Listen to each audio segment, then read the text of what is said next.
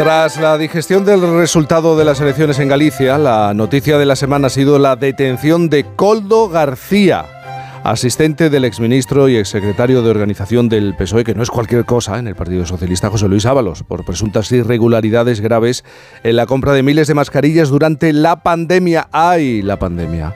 El asunto, como no, se ha politizado al máximo, provocando el habitual intercambio de acusaciones entre los principales partidos y aún va a dar mucho que hablar.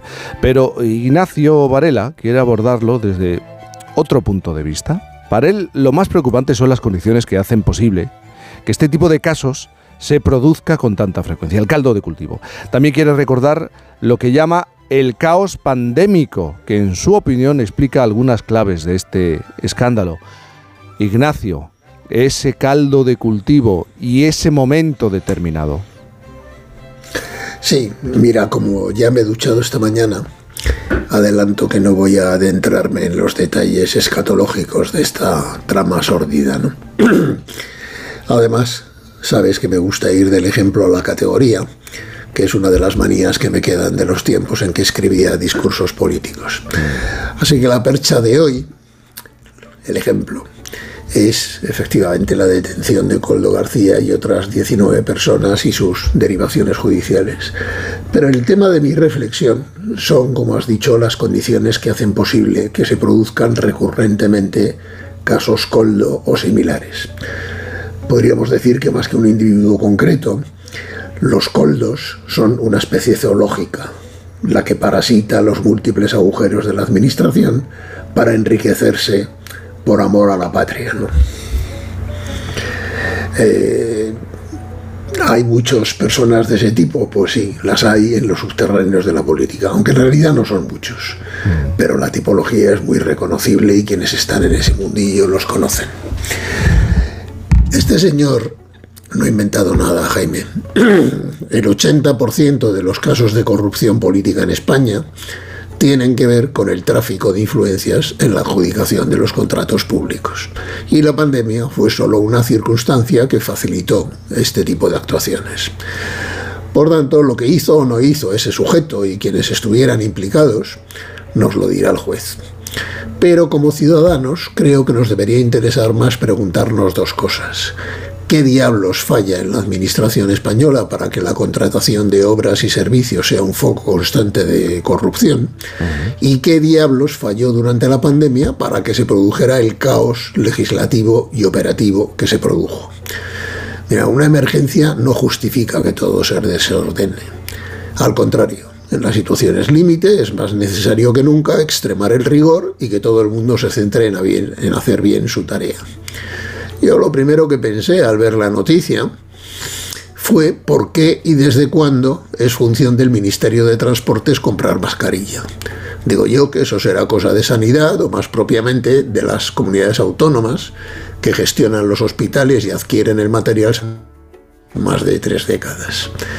Encargar a transportes que compren la mascarilla en la pandemia, que compren las mascarillas, quiero decir, en la pandemia, es tan excéntrico como ordenar a educación que adquiera los submarinos en una guerra. Pero ya puestos, no veo que sea el chofer y acompañante del ministro quien se encargue de eso, por mucho que lo llamen asesor para vestir el puesto.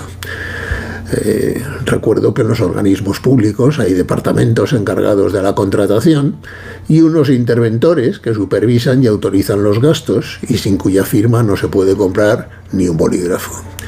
Así pues, Parece ser, mirando los perfiles del caso, que esas mascarillas las compró el ministerio equivocado, dentro de él la persona inadecuada, y que nadie se encargó de controlar el qué, el quién, el cómo ni el cuándo. Más bien algunos se encargaron de que eso no se controlara. Pero este no fue un caso aislado. En los primeros meses de la pandemia, cuando faltaba de todo, Cualquiera que tuviera un amigo en China o conociera a un empresario con amigos chinos, podía lanzarse a importar mascarillas, guantes, geles, respiradores o lo que fuera, sin reparar en el precio ni en la calidad del producto, y todo se daba por bueno. Fue el tiempo de la angustia y fue también el tiempo de los timos. Y así apareció un montón de coldos dispuestos a forrarse en medio del caos y además hacerse pasar por patriotas porque traían lo que más necesitábamos en ese momento. Pero Ignacio, lo que está señalando es que eh, estos comportamientos se generalizaron o se multiplicaron durante la pandemia. Sí, sobre todo en los primeros meses. Mira, el caos no fue solo operativo, fue también legislativo. Durante la pandemia se aprobaron dos estados de alarma que luego se declararon inconstitucionales y nadie que yo sepa ha respondido por ello. La lectura diaria del Boletín Oficial del Estado era una pesadilla. Un buen amigo mío, que es de las escasas personas en España que aún entienden de qué va esto del Estado de Derecho, lo hace a diario. Y yo recuerdo que le llamaba y le preguntaba, oye, ¿qué disparate has visto hoy? Y él me respondía, pues mira, hoy han cambiado la Constitución en una orden ministerial, o ayer se cargaron dos leyes orgánicas de un plumazo, así casi a diario durante meses. Lo peor es que ni siquiera tuvieron la precaución de poner fecha de caducidad a esa baraunda de normas arbitrarias, de tal forma que hoy siguen vigentes. Mientras tanto, las competencias volaban entre el gobierno, las comunidades autónomas y los ayuntamientos en función de la conveniencia política de cada día, que además era distinta al día siguiente. Así, un alcalde prohibía la entrada en su municipio, el gobierno aparecía o se quitaba de en medio por pura táctica, cada gobierno autonómico ponía y quitaba restricciones por su cuenta como si en lugar de una pandemia hubiera 17, se hablaba de comités de expertos que nunca existieron, y el Parlamento estuvo cerrado varios meses, salvo para traficar el voto al estado de alarma por una reforma laboral o trueques aún más peregrinos. Si te atacaba el virus, el médico te recomendaba que no te acercaras al hospital, salvo si no podías respirar. En unos lugares no podías salir de tu barrio, en otros todo estaba abierto y en algunos te encerraban en casa a las 6 de la tarde. Unos abrían los parques y otros los cerraban. Se convocaron dos elecciones en plena pandemia y hubo que aplazarlas por las bravas, sin ninguna norma que lo autorice. Y eh, hoy es el día en que aún desconocemos los datos verdaderos de la pandemia en España. Por cierto, incidentalmente, durante los seis años de la Segunda Guerra Mundial, el Parlamento británico no cerró ni un solo día y se formó un gobierno de coalición entre los dos grandes partidos que dirigió la guerra de principio a fin con el respaldo masivo de la población. Sí, Jaime, durante muchos meses se instaló en España el caos pandémico y ese caos fue el paraíso de los coldos. Siempre lo es. La corrupción florece cuando las instituciones se debilitan y desaparecen los controles. Por eso, los estados más ineficientes son también los más corruptos. O al revés, esto es lo del huevo y la gallina, no se sabe qué empieza antes. Mira, a mí me parece muy bien que se investigue, se juzgue y si procede se condene la actuación de la banda de los coldos esta. Pero me parecería aún mejor si algún gobernante se diera por concernido por lo que sucedió bajo su responsabilidad. ¿Te refieres a alguien en concreto, alguno en concreto? Bueno, eh, no vamos a hacer sangre, pero hay un par de nombres que están en la mente de todos. Y te recuerdo que por mucho menos han dimitido varios ministros y primeros ministros en Europa. En Portugal, sin ir más lejos, hace muy poco, por una confusión en los nombres, por cierto.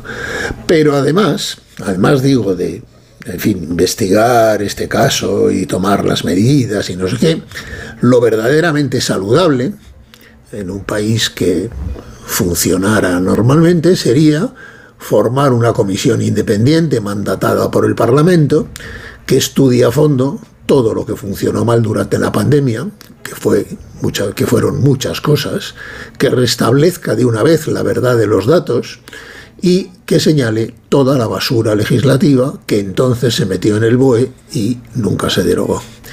La moraleja, pues la moraleja es que los coldos no nacen, sino que se hacen.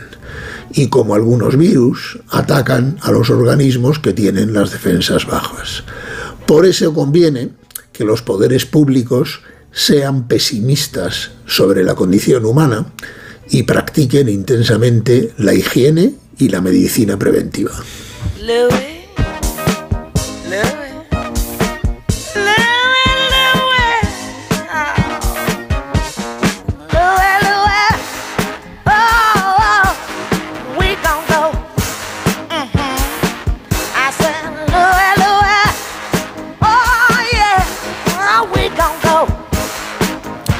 Está claro, Ignacio, es que no pinta bien este caso. No pinta nada bien. Y si empezamos a recorrer comunidad por comunidad, gobierno de comunidad o diferentes administraciones y el comportamiento de algunos integrantes de esas administraciones durante la pandemia, pues eh, nos podríamos encontrar más casos similares. Seguro, seguro que hay muchos más y efectivamente la cosa huele fatal. Oye, por cierto, como a mí me gusta ser congruente con lo que predico, también me apresuro a señalar que de momento lo único que hay son 20 detenciones. Pero aquí nadie de momento ha sido imputado, procesado y mucho menos condenado. Por lo tanto, a todo lo que he dicho le añadís las palabras presunto y supuesto. Pero sí, efectivamente. Ahora, insisto, estos son las condiciones eh, ambientales y estructurales y legislativas que favorecen que esto se produzca. O sea, tú, por favor, pregunta a ver si encuentras un país en la Europa comunitaria, sobre todo en la parte occidental, en las democracias estas que llamamos plenas, donde el chofer y acompañante del Ministerio de Transportes es el encargado de comprar vacunas por miles eh, a empresas desconocidas sin ninguna clase de control. es que esto se lo explicas a un danés que es, y te dice que si te has vuelto loco, ¿no? O estás hablando de una tribu africana, ¿no? Entonces, el problema es eso, ¿no? Que con el pretexto de la pandemia o de la emergencia, pues todo se descompuso, todo se desordenó y eso pues bastaba con tener un amigo chino para que eh, y, encima a este tipo de gente recuerdo que a este señor le han puesto alguna medalla, ¿no? Por sus servicios a la patria. Pero me estás diciendo que hay muchos coldos en la, vinculados sí, a la yo lo que estoy diciendo es que los coldos en España son, como te he dicho antes, una especie zoológica que existen en los subterráneos de la política, que todos los que están o hemos estado en ese mundillo los conocemos perfectamente, porque se identifican y tal, que no son conocidos por la opinión pública y que florecen cuando los gobernantes crean las condiciones ambientales para que florezcan, por ejemplo, una situación de emergencia para la que no existe una regulación ni una previsión y tal, que si es que lo, curioso es lo contrario, lo curioso es que en las situaciones de emergencia es cuando todo debía funcionar como un reloj, ¿no? Y cuando cada uno debería dedicarse exclusivamente a hacer bien su trabajo sin meterse en el de los demás. Entonces yo, más, más allá, como te he dicho, de los detalles más escatológicos de, de la vida de este señor y de su jefe y de las cosas que pasan, que eso ya, pues mira, comprad cualquier periódico y encontraréis cosas extraordinariamente pintorescas, pero más de eso, yo, más allá de eso, yo quería insistir en que solo en determinadas condiciones los coldos, como especie zoológica, florecen y prosperan. Y esas condiciones se dan en España, pero se dieron de forma superlativa durante una pandemia que durante varios meses estuvo completamente descontrolada. Ignacio, déjame porque estoy viendo un hilo aquí encima de la mesa, voy a tirar inmediatamente de él.